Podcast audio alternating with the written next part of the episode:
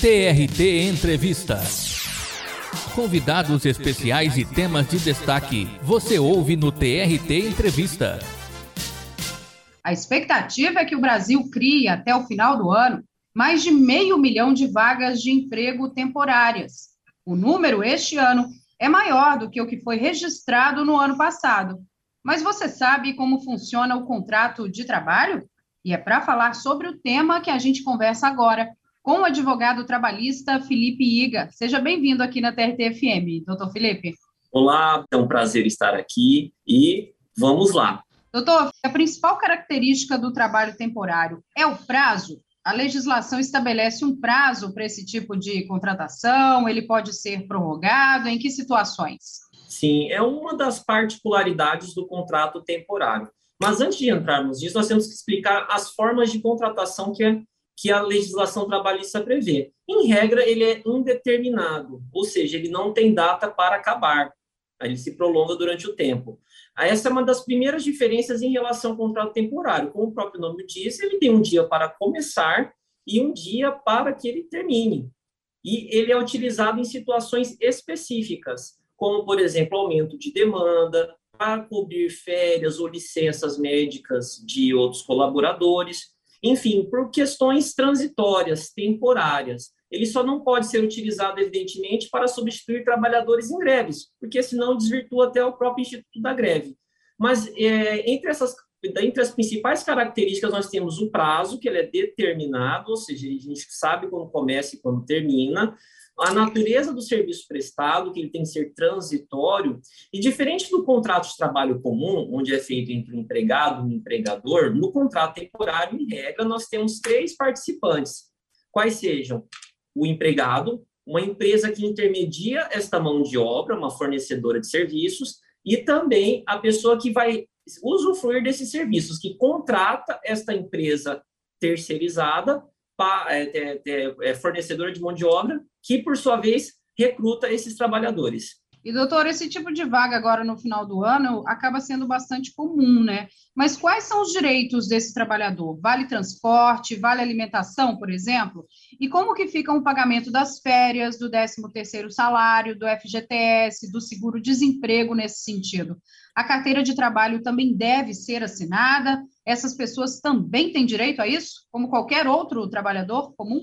Sim, é, esses trabalhadores são assegurados aos direitos sociais previstos na Constituição Federal, exceto aqueles que são incompatíveis com a natureza deste vínculo. Aqui nós temos alguns exemplos para que nós podemos citar de direitos que não são assegurados a esses trabalhadores. É importante que nós estabelecemos essas distinções para que a população se informe e, principalmente, para que não se crie um ambiente é, hostil em relação a esse, essa mão de obra. Por exemplo, a, nós temos o direito ao fundo de garantia, sim, mas nós não temos direito à multa dos 40% sobre o fundo de garantia que um empregado por prazo indeterminado possui. Mas por que, Felipe? porque nós já sabemos, como eu disse no começo, nós sabemos o dia que começa e o dia que termina esse contrato.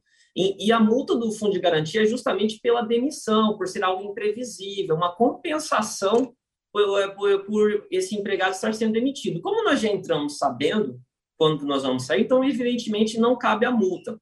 Da mesma forma, estabilidade da gestante não cabe aqui. O, o, o, TST recentemente decidiu isso em um incidente de resolução de demandas repetitivas, tá? E, e, lá, e lá consignou que não cabe estabilidade da gestante nessas hipóteses, pelo mesmo fundamento. Nós sabemos a data que começa e a data que termina.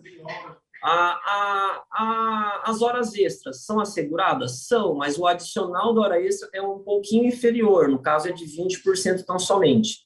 Então, aqui eu destaco algumas diferenças, tá? Ah, antes que, eu, antes que nós viemos esquecer, vale transporte e o vale alimentação, eles somente são assegurados se houver a negociação com os sindicatos ou entre sindicato e empresa. Via de regra, não seria devido. A carteira de trabalho, ela tem que ser assinada também? Sim. Além de assinar na carteira, pela empresa que capta essa mão de obra, é necessário um contrato escrito, contendo a qualificação das partes, contendo a natureza do serviço e principalmente o prazo. São é, a, a Lei 6.014 prevê esses requisitos. E, então, há necessidade de um contrato escrito. E esse contrato é formulado, como disse no começo, entre as três partes envolvidas. Ou seja, o trabalhador, a empresa que fornece a mão de obra e a empresa que está demandando essa mão de obra. Você está ouvindo um bate-papo que fala sobre contrato temporário, já que o final de ano se aproxima e com a chegada dele, muitas vagas são abertas. A entrevista é com o advogado especialista em direito do trabalho, Felipe Iga. É, doutor Felipe, retomando aqui então a nossa entrevista, as agências especializadas que são responsáveis por fazer então essa seleção dos trabalhadores temporários. Explica melhor para quem quer procurar uma oportunidade como essa e comente também quais são as responsabilidades dessa empresa que precisa do trabalhador como da agência. Como é uma relação entre três pessoas, como eu disse, mas quem é responsável por arcar por salário, por todos os encargos decorrentes dessa prestação de serviço é a empresa que faz a captação de mão de obra. Então, ela é responsável. A carteira de trabalho é assinada por essa empresa. Porém, se essa empresa eventualmente é, não cumprir com essas obrigações, o empregador, o, o tomador do serviço, ele responde de forma subsidiária. Ou seja, busca-se primeiro receber desta empresa que faz intermediação, não logrando êxito, a, a execução é direcionada ao tomador de serviço, ele responde de forma subsidiária. Na hipótese de falência desta empresa é, que fornece a mão de obra, o empregador responde de forma solidária pelas contribuições previdenciárias, salários e respectivas indenizações. Aqueles que estão procurando, é, evidentemente, tem que analisar se a empresa é idônea, buscar referências e, e tem que ter em mente também, principalmente, que é um contrato temporário. E, por mais que seja temporário, ela tem que ter a noção também de que é, boa parte desses, desses colaboradores em torno de 20% a 30%, segundo dados de, de, de diversos institutos, eles são reaproveitados. Então, muitas empresas utilizam do pretexto da, do aumento de vendas, dessa questão de fim de ano, de uma questão sazonal, para recrutar pessoas para seu quadro permanente. Então, aquela pessoa que se empenha, que se dedica, ela tem chance, sim, de ser efetivada posteriormente. E é justamente isso que eu ia te perguntar, doutor. Às vezes, essa só é a porta de entrada para essas pessoas no mercado de trabalho, justamente, e principalmente, aliás, quando a gente fala de comércio, né? Seja em vaga de vendedor, de caixa, enfim.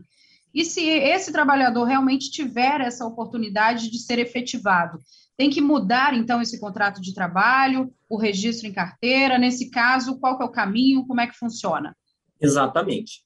Ah, como é um prazo determinado, esse contrato tem um prazo determinado, ele se encerra após o final deste prazo. Ok. E aí, se o empregador, o, o tomador do serviço tiver interesse nessa pessoa, ela faz a contratação diretamente por ela. Encerra-se aquele primeiro contrato, inicia-se um novo contrato, esse, dessa vez diretamente com a pessoa que está tomando esse serviço. E aí, ah, e aí, evidentemente, é necessário as, as, as adequações na carteira de trabalho, para mostrar que era temporário, hoje não é mais, hoje a gente tem o quadro definitivo de funcionários. Doutor, eu gostaria muito de agradecer a sua participação aqui com a gente e deixo aberto, então, para que o senhor possa fazer também as suas considerações finais sobre esse assunto. Nós que agradecemos, eu fico feliz pelo convite, nós estamos sempre à disposição. E eu deixo uma mensagem aqui ao ouvinte, uma mensagem de esperança, diante de, desses dois anos que foram bem adversos. E, nós, e é ao que tudo, tudo consta, nós vamos superar esse momento de crise. Nesse momento de final de ano, aquele que ficou desempregado, agarre uma oportunidade que, que aparecer de contrato temporário. Como eu disse, as chances são altas. Às vezes as pessoas ficam desestimuladas por não terem os mesmos direitos daqueles que já estão contratados por prazo determinado, mas essa é uma porta de entrada. Então, talvez para começar um 2022 melhor do que o 2021, talvez essa seja uma grande oportunidade. Tenha um excelente dia. Você acabou de ouvir uma entrevista com o advogado trabalhista Felipe Iga, que falou com a gente sobre contrato temporário e também tirou algumas dúvidas importantes sobre o que a legislação fala sobre este tipo de vaga, que geralmente oferece muitas oportunidades aí no final do ano. E se você quer saber mais informações sobre a Justiça do Trabalho em Mato Grosso, acesse o nosso site trt23.jus.br. Estamos também nas redes sociais. Curta e compartilhe o nosso conteúdo. Eu, Semi Mawad, fico por aqui. Até a próxima. Tchau, tchau. TRT Entrevista. Convidados especiais e temas de destaque você ouve no TRT Entrevista.